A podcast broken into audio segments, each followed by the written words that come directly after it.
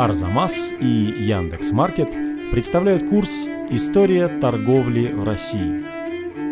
Лекция первая. Торговля в Древней Руси. Рассказывает Павел Лукин.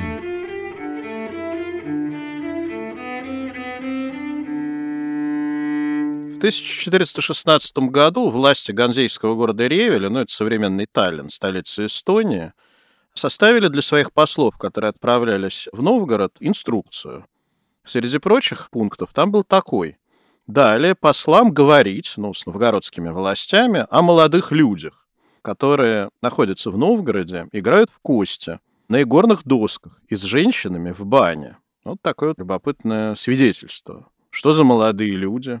Что они делали в Новгороде в начале 15 века, помимо того, что развлекались с местными дамами?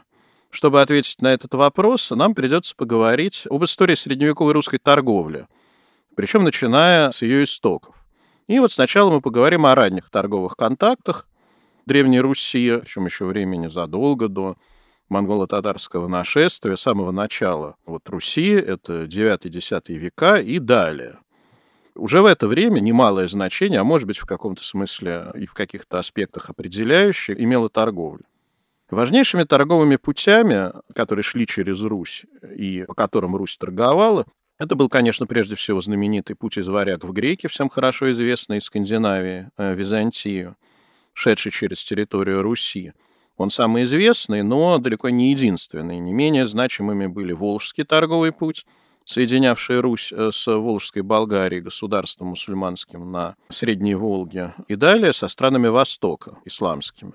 И, наконец, трансевропейский торговый путь, частью которого был маршрут из Среднего Поднепровья, то есть вот из Киева, в южно-немецкое Подунавье. Примерно это территория современных Баварии и Австрии. Позднее Балтийский торговый путь, связывавший Русь э, с городами Славянского Поморья и Северной Германии. С самого раннего времени главными русскими экспортными товарами были пушнина и воск. Прежде всего, это пушнина – которая очень ценилась на международном рынке. Согласно данным а, археологических раскопок, на севере Руси существовали даже целые поселения, специализировавшиеся преимущественно на охоте на пушного зверя. Пушной зверь — это и бобры, и соболя, но прежде всего это самый такой ходовой товар — это куницы и белки добыча которых была ориентирована на экспорт. Сначала в большей степени на восток, потом и на запад, вот по Балтийскому торговому пути, о котором мы еще будем много говорить. В X-XII веках добытая вот сельским населением северо-русских сел пушнина, выясняется, что отнюдь не в полном объеме как бы изымалась знатью, но само население сел получало значительные доходы от сбыта этого товара. Об этом свидетельствуют последние данные, связанные с раскопками этих сел, и там по ним видно, что в самих этих селах встречается импортная продукция. Данные о продаже русскими купцами другого упомянутого мной товара, то есть воска, содержатся уже в немецком таможенном уставе начала X века, то есть уже очень раннее время. Речь идет вот о Баварском Подунавье.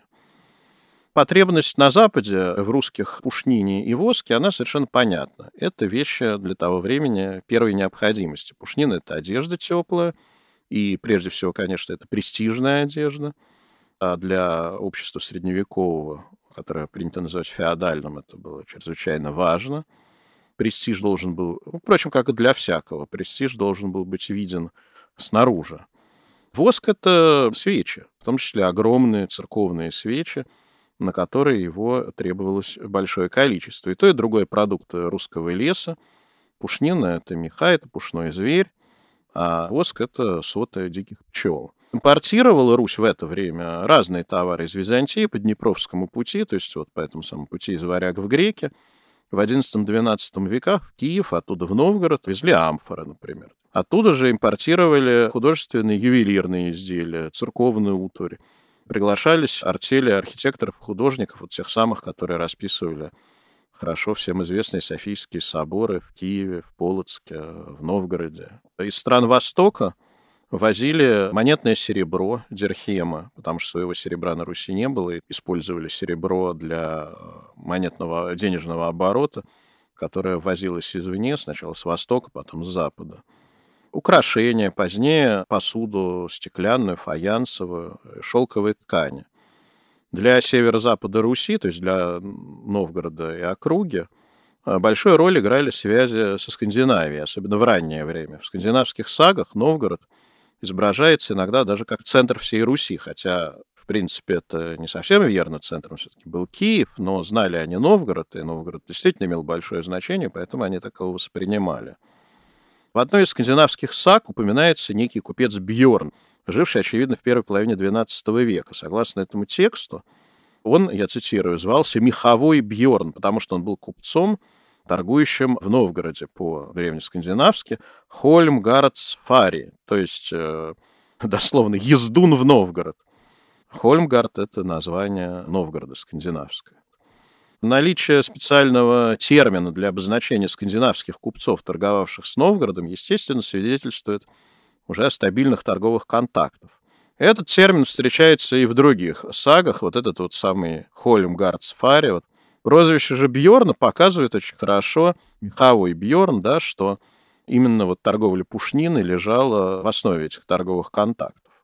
Ключевую роль в торговых связях на Балтийском море в X-XII веках играл остров Готланд. До конца XII века хозяевами там были скандинавские купцы.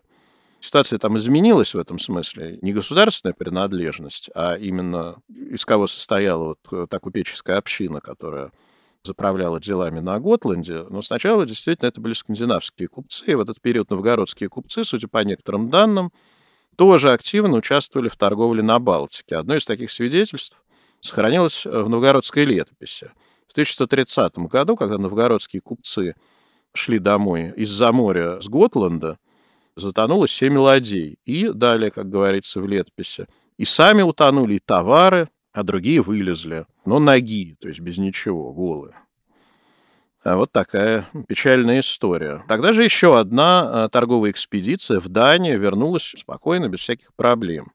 За этими скупыми словами, естественно, стоит целая картина коммерческих, достаточно развитых контактов на Балтике, в который был вовлечен Новгород уже тогда. Имеются археологические свидетельства и о связях Новгорода со славянским Поморьем. Это современное польское западное Поморье и переднее Померание в Германии. В ходе раскопок в древнейших культурных отложениях Новгорода были обнаружены различные находки керамики с западнославянскими чертами. Наиболее полно соответствует новгородскому керамическому материалу памятники Западного Поморья, особенно города Волина в современной Польше. Это, конечно, указывает на связи между двумя регионами. Немецкий хронист XI века Адам Бременский, он сообщает, что вот этот самый поморский Волин представляет, цитирую, оживленнейшее место пребывания варваров и греков, которые живут поблизости. Вот ученые считают, что вот эти вот самые греки, о которых пишет Адам Бременский, значит, я напоминаю, что речь идет о Северной Польше. Никаких греков там, естественно, из Византии вряд ли могло быть. Поэтому ученые считают, что, скорее всего, это были не греки никакие, а русские которые были, как и греками, православные, поэтому немецкий хронист их тоже назвал греками по конфессиональному принципу. В XII веке есть упоминание, э, возможно, свидетельствующее, и, скорее всего, свидетельствующее о торговых связях Новгорода с другим крупнейшим поморским центром, Щецином, или по-немецки Штеттином. В 1165 году, согласно новгородской летописи, поставивши, то есть основали, воздвигли церковь Святой Троицы Шетицiniцы. Вот большинство ученых уверенно связывает вот этих вот шетичиничей, ну, шетицiniцы, да, то есть это как бы новгородизм такой, цоканье. На самом деле они шетичиничи, они же шетиничи, это те новгородские купцы, которые торговали с Щецином.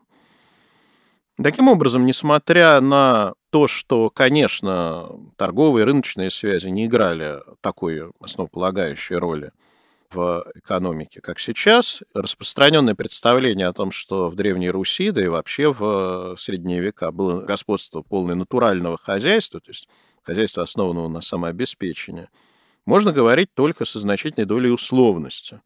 Наличие родного, так сказать, для России, Руси того времени тоже, северной, ореха лещина никоим образом не мешало закупать за границей грецкие орехи и, вероятно, миндаль, что тоже показывает археологические раскопки.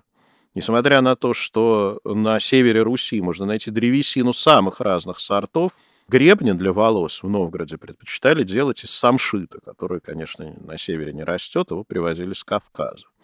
Теперь вот поговорим о торговле Новгорода, собственно, более прицельно. Почему Новгорода? Ну, тут целый ряд причин есть, э, главный из которых является то, что про Новгород мы просто больше знаем. Благодаря масштабным раскопкам и данным разнообразных письменных источников из древнерусских городов больше всего мы знаем именно о новгородской торговле. Ну и не только поэтому, есть еще вторая причина, связанная со связями Новгорода с Ганзой, о которой я скажу несколько позже. Для Новгорода характерно такое явление, которое не прослеживается для других городов древнерусских, в случае в домонгольское время. А уже тогда возникают в Новгороде купеческие объединения, нечто вроде западноевропейских купеческих гильдий. Самым известным из них было Иванское, так называемое купечество, которое иногда не совсем правильно называется Иванское 100. Ошибочно. Это Иванское купечество, то есть объединение купцов во главе со старостой, потом там два старосты было – объединение вокруг храма святого Иоанна на Опоках. Этот храм, если кто был в Новгороде, может себе представлять, что Новгород разделен рекой Волхов на две части. На Софийскую сторону, где находится Детинец, то есть Кремль и Софийский собор, где был владычный двор, архиепископ, вот такой один из двух центров властвования, и торговая страна, где собиралась вече у Николо-Двореченской церкви, и вот находилось вот это самое купеческое объединение оно получает властные полномочия и привилегии. Члены этого объединения осуществляли контроль над эталонными весами, мерилами, участвовали его представители в торговом суде и получали за это соответствующие выплаты. И в более позднее время купеческие старосты играли очень существенную роль в политической и экономической жизни Новгорода. В частности, они участвовали в переговорах с зарубежными партнерами, которые затрагивали интересы новгородских купцов. В XII – начале XIII веков существовало еще одно купеческое объединение с таким любопытным названием – заморские купцы. Но так же, как и вот эти вот шейти-чиничи, или позднейшие купцы-сурожане в Москве, которые приехали не из Судака, то есть не из Суража, а наоборот торговали с ним – то есть речь идет не о купцах, которые приехали из-за моря, а которые торговали с э, Заморьем в те территории, в те страны, куда надо было ехать по Балтийскому морю. У них тоже был свой патронатный храм, церковь Святой Пороскевой Пятницы на торгу, то есть там же на торговой стороне. Известно, что Святая Пороскева Пятница — это не только на Руси, а много где покровительница торговли. Ну вот и теперь мы переходим к разговору, может быть, о самом главном э, в том, что имеет отношение к новгородской торговле, то есть о э, связях с Ганзой. Что такое Ганза или Ганзейский союз? Это объединение городов и купцов из Северной Германии, главным образом, хотя и не только, но прежде всего из Северной Германии. И в 13, 14, 15 веках это объединение фактически обладало монополией на торговлю по Балтийскому морю, в частности, с Новгородом, Примерно так же, как на Средиземном море монополии обладали итальянские города-государства, такие как Венеция и другие. Неформально ведущую роль в Ганзейском союзе играл Любек, там были и другие важные центры, Гамбург. В целом это было вот такое как бы равноправное объединение торговых городов и купцов из этих городов. Что очень важно для Новгорода. Ганзейскими городами стали и крупнейшие центры Ливонии, то есть Прибалтики или Балтии, как сейчас принято говорить. И это прежде всего три крупнейших центра. Ревель, современный Таллин, Рига и Дербт, то есть современный Тарту, по-русски Юрьев. Впоследствии именно эти ливонские ганзейские города, как самые близкие территориально к Руси, стали отвечать за отношения с русскими городами. Уже не Готланд, не Любек, а вот прежде всего вот эти вот ливонские ганзейские города – Существовало два торговых пути. Водный по Балтийскому морю, Финскому заливу, Ладожскому озеру и реке Волхов, и сухопутный, так называемый путь горой, то есть сушей, через прибалтийские земли, ливонские. Главными товарами, которые закупали немецкие купцы в Новгороде, были хорошо нам с вами известные, наши с вами любимые пушнина и воск. О вывозе высококачественной пушнины, так называемой чистой белки, или по-немецки «шönеверк», в ганзейские города известно с 13-го, начала 14 веков. В середине XIV века русская пушнина через посредство ганзейских купцов проникает в города Фландрии, в частности, в Брюге, хорошо известный торговый центр, такой, можно сказать, Лондон или Нью-Йорк того времени. О масштабах экспорта пушнины из Новгорода свидетельствует, например, тот факт, что в начале XIV века минимальные ежегодные закупки отдельных купцов достигали 5-10 тысяч шкурок. К концу XIV века экспорт пушнины еще значительно увеличился.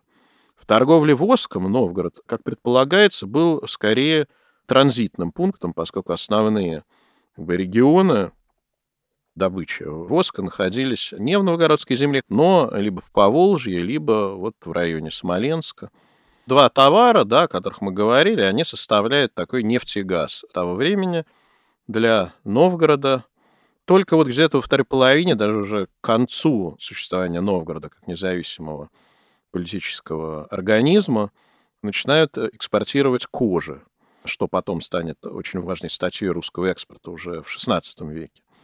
Теперь о главных товарах, которые импортировал Новгород. Тут надо заметить, что их большая часть была не немецкого производства, поскольку ганзейские купцы были посредниками в торговле Европы с Новгородом. Вот есть даже такое ганзейское послание в Новгород в ответ на претензии, что вино, которое привезли ганзейские купцы, оно не того качества, которое нужно. Вот и они, эти ганзейские купцы, значит, пишут, что вы к нам пристаете, у нас виноград, извините, не растет, что нам продали, то мы и вам поставили. Вот. Особое значение в импорте новгородском через ганзейских купцов имели ткани, прежде всего знаменитое сукно из Фландрии, которое производилось на тамошних мануфактурах, соль. В этот период Новгород ввозил соль, хотя была и своя соль в Руси, нынешней старой Руси. Но, видимо, ее не хватало, и она была недостаточного качества. Эта вот соль добывалась главным образом в районе немецкого города Люнебурга. Металлы, в частности, благородные своего серебра на Руси, как я уже говорил, не было, и Новгород здесь выступал в качестве своего рода монополиста, который снабжал серебром другие русские земли, а серебро нужно было прежде всего не столько для ювелирных украшений, но для денег. Следует специально заметить, что предметом импорта, а не экспорта, как иногда это изображается в литературе, в том числе даже в научной, в учебной литературе, был мед. Но имеется в виду не как лакомство, а как хмельной напиток. Еще с конца XII века в Новгород начинает ввозиться керамика из немецких городов. Что касается тканей, то 16% найденного в ходе археологических раскопок в Новгороде текстиля – это импорт вот эта вот интенсивная торговля ганзейская, она не могла не накладывать свой отпечаток на положение дел внутри Новгорода. Я уже говорил, что уже в домонгольское время предметы одежды, сделанные из дорогого импортного шелка, встречаются в захоронениях не только представителей знати, но и рядового населения, причем даже в сельской местности. Это, по мнению ученых, может свидетельствовать о значительной емкости внутреннего рынка. Можно предположить, что позднее, в период вот уже развитой ганзейской торговли, то есть в XIV-XV веках, постоянный приток колоссальных средств из Западной Европы в Новгород позволял новгородской элите смягчать социальную напряженность в довольно сложно устроенном социально-политическом организме Новгородской республики. Дело в том, что в XIV-XV веках в Новгороде шел активный процесс как бы приватизации элиты, и прежде всего боярами, земли. То есть они э, покупали землю, которая до этого принадлежала всему новгородскому политическому сообществу, как мы бы сейчас сказали, была государственной, и образовывали на этой вот э, приобретенной ими земле вотчины. Соответственно, эта земля выпадала как бы из э, контроля всего новгородского политического сообщества, новгородского веча, и те, собственно, дани, которые раньше распределялись среди всех новгородцев так или иначе, хотя понятное дело, что большая часть их доставалась элите, боярам, но тем не менее. Вот этот вот источник доходов, он для рядового населения Новгорода, он, значит, сокращался очень существенно. И вот можно предположить, что в какой-то степени это компенсировалось теми доходами, которые получал Новгород и разные слои его населения в результате ганзейской торговли. Ну вот э, чем это можно подтвердить? Самыми популярными в Новгороде были так называемые поперингские сукна. То есть э, сукно, которое вывозилось ганзейскими купцами из фландерского города Поперинге. Это были такие ходовые, довольно дешевые ткани по сравнению с более качественным и дорогим, так называемым ипским, то есть ипрским сукном из города Ипр. А это означает, что потребителями импортных тканей была не только знать, но и новгородский, так сказать, средний класс, то есть купцы, зажиточные ремесленники, а именно эти группы населения и составляли основную массу новгородского свободного населения, вот того господина Великого Новгорода, который, собственно, считался правителем Новгорода, так же, как в княжествах русских князья. Ну и, наконец, мы приступаем к последней части нашего рассказа. Это история ганзейской конторы в Новгороде или ганзейского представительства в Новгороде. Я уже говорил о том, что выгодное географическое положение Новгорода – на торговом пути, который вел э, через Балтийское море в Северную Европу и Южную Балтику, способствовало его превращению в центр международной торговли. Значит, в XII, 1, 3, 13 веков эта роль получает дальнейшее развитие, благодаря тому, что представительство Ганзы возникает в самом Новгороде. С начала XII века в Новгороде существует готский, но это не по готам, не по германскому народу или племени, а по Готланду, то есть готландский торговый двор, принадлежавший, как я уже говорил, сначала скандинавским купцам с острова Готланд, но впоследствии, когда на Балтике появились немецкие купцы, они основали колонию на Готланде, закрепились там, сменили в этом как бы, качестве скандинавских купцов и стали арендовать готский двор э, в Новгороде, вытеснив оттуда прежних хозяев скандинавов. В конце XII века был основан второй двор, то есть второе представительство немецких купцов в Новгороде, уже немецкий торговый двор или двор Святого Петра по названию церкви, тоже, естественно, католической церкви Святого Петра на нем. Тут нужно сделать некоторую оговорку. Вопреки э, распространенному заблуждению, Новгород не был ганзейским городом, он никогда не был членом Ганзы, но в каком-то смысле его значение в системе отношений Ганзы с э, ее партнерами было как бы даже более важным, чем членство в самой Ганзе. Дело в том, что вторая половина XIII, первая половина XIV веков – это время формирования новгородской ганзейской конторы – то есть вот такого большого представительства ганзейских купцов в Новгороде, одной из четырех ганзейских контор, которые находились в самых важных торговых центрах в Северной Европе. Дело в том, что тремя другими городами, в которых находились ганзейские конторы, были Лондон, Брюгге и Берген в Норвегии. Э, то есть, понятно, значимость существования ганзейской конторы. О чем это свидетельствует? Ганзейские купцы просто жили в этой самой конторе, там находились их как бы общежитие, условно говоря, находилась церковь, находились разные другие общественные места. Ганзейская контора пользовалась внутренним самоуправлением, а порядок жизни ганзейских купцов в этой конторе определялся ее уставом, так называемый скрой. Само слово «скра» скандинавского происхождения означает кожу, потом это стало означать книгу, ну и, соответственно, свод законов, устав и так далее.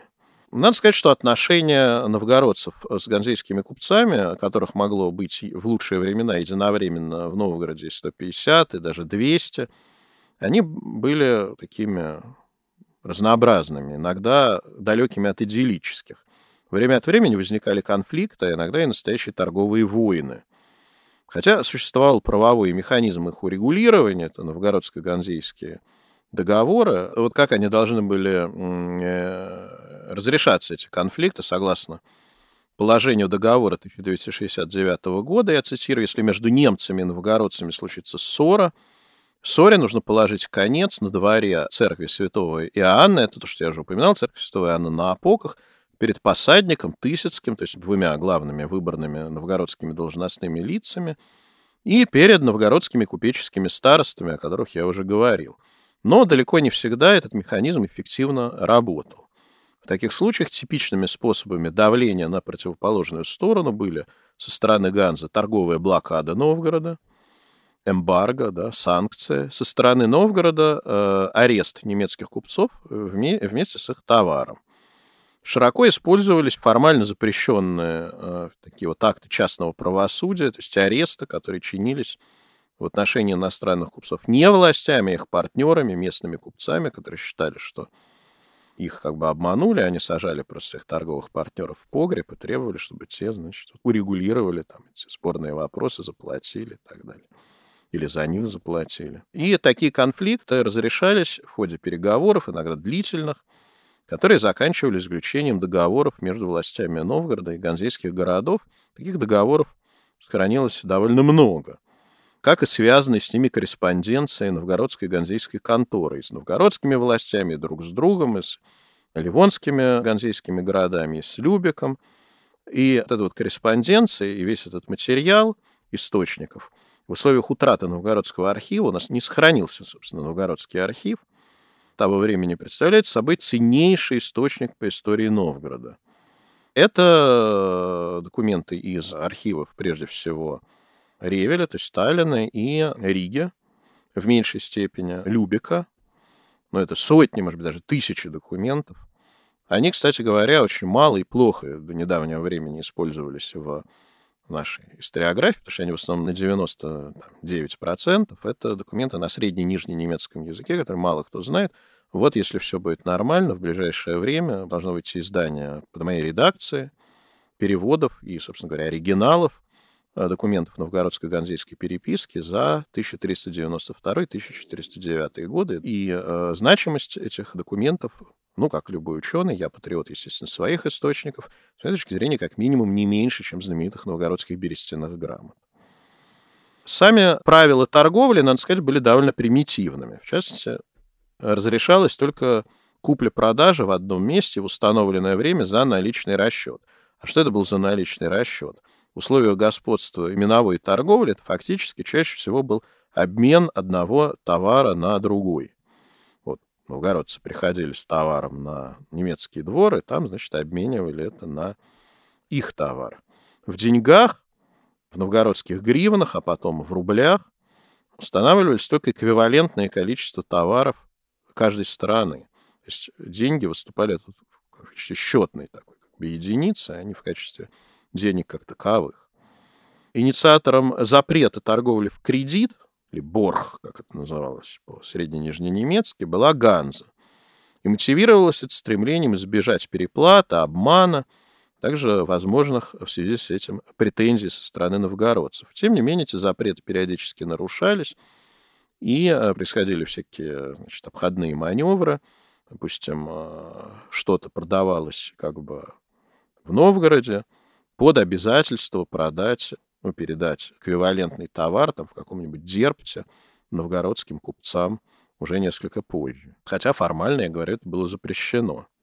Значит, с внешней стороны история новгородско-ганзейских отношений в 15 веке – это история торговых конфликтов, их разрешения с помощью переговоров и соглашений. Но тут надо иметь в виду, что есть известный принцип good news, no news, да, то есть как бы в источники, естественно, попадает в основном всякие разборы конфликтных ситуаций, но действительно проблемы были, которые возникали в основном из-за обвинений в фальсификации товаров и недостаточном их качестве. Укорачивание ткани, это вот новгородцы предъявляли такие обвинения, то есть договаривались об одном э, длине, как бы, постава ткани, да, то есть куска ткани, короткими при, привезли. Или банальный недолив меда в бочке с ганзейской стороны, да, требуете долива пива после отстоя пены. Более того, совсем недавно, в 2021 году, мне показывали, найденную археологами, крышку от бочки, значит, вот, э, пивной или винной с дыркой, чтобы можно было пальцем ткнуть и проверить, значит, доходит ли жидкость соответствующая до нужной высоты. Ну и э, новгородцы, естественно, не отставали, подделывали воск, искусственно увеличивая его вес путем подкладывания в него камней и иных посторонних предметов. Показательный случай произошел в 1416 году. Я это называю историю о новгородском э, булыжнике. Когда в, э, поступившей в Брюгге во Фландрии через ганзейских купцов партии новгородского воска обнаружили неожиданно булыжник с привязанными к нему кирпичами весом более чем в 76 фунтов вместо воска там такую куклу обнаружили, выражаясь таким криминальным языком. Ну и началась там долгая переписка, как и что произошло, значит, вот естественно, оказалось, что это в Новгороде. Очевидно, была такая штука сделана. Ну, вот особо острый характер имел конфликт в 20-е годы 15 века из-за ограбления и избиения новгородских купцов у побережья современной Эстонии. В ответ в Новгороде в начале 1425 года были арестованы все ганзейские купцы, а, и конфликт достиг такого ожесточения, что из 150 запертых на торговых дворах и лишенных свободного доступа к продовольствию ганзейских купцов, в результате разразившегося тогда в Новгороде мора погибло 36 человек. И новгородцы при этом угрожали вообще со всеми расправиться.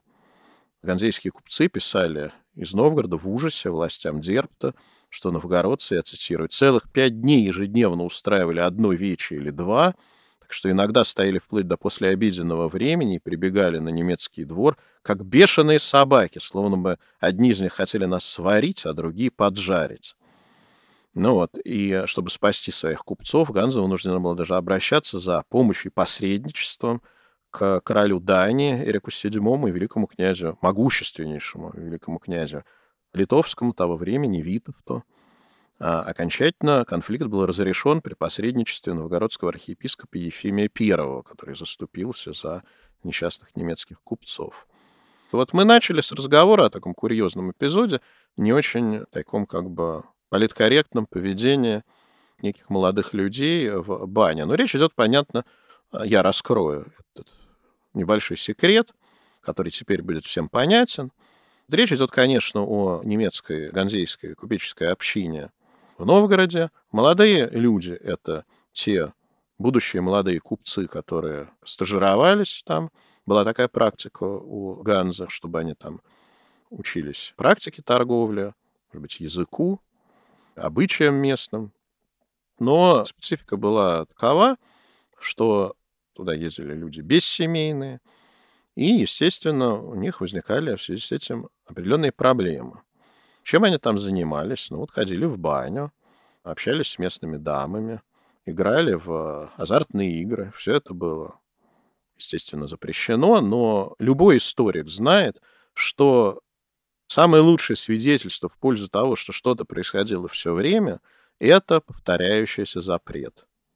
Значит, эти запреты повторялись регулярно, но это только, конечно, свидетельствует о том, что вот эта вот черная легенда, которая сложилась в историографии э, второй половины XIX, первой половины XX века о том, что новгородско-ганзейские отношения — это история сплошь вот непонимания, конфликтов каких-то. Она на самом деле, если мы повнимательнее посмотрим не прямой вот смысл источников, а немного посмотрим, что стоит за ними, мы увидим, что на самом деле вот такие вот неформальные контакты, в том числе дружественные, они имели место — выгоды торговли как для Ганзы, так и для Новгорода перевешивали в конечном счете все конфликтные ситуации, и они, несмотря на весь накал страстей, неизменно разрешались путем переговоров и заключения соглашений.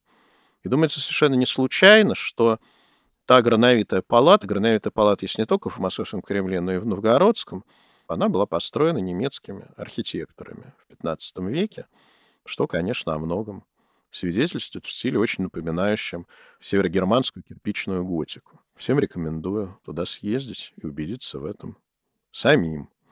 Характерно, кстати говоря, при этом, что конфессиональные расхождения в таких случаях отходили на второй план, а ганзейские купцы-католики спокойно просили и принимали благословение у православного новгородского архиерея, о чем есть свидетельство вот в ганзейских документах, о которых я уже говорил. Ну и, к сожалению, приходится закончить это на несколько такой печальной ноте. После присоединения Новгорода к Москве деятельность двора Святого Петра была приостановлена. В 1487 году вновь возобновлена, но в ноябре 1494 года Ганзейское подворье было закрыто.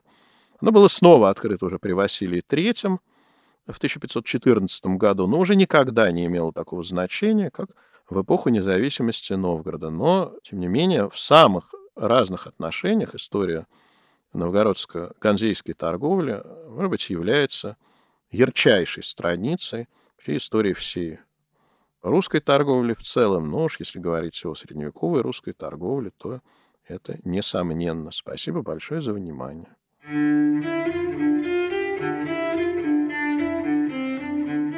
Следующая лекция о торговле в России 16-17 веков и о том, почему одними из лучших торговцев в государстве оказались монахи. Курс подготовлен совместно с Яндекс.Маркетом.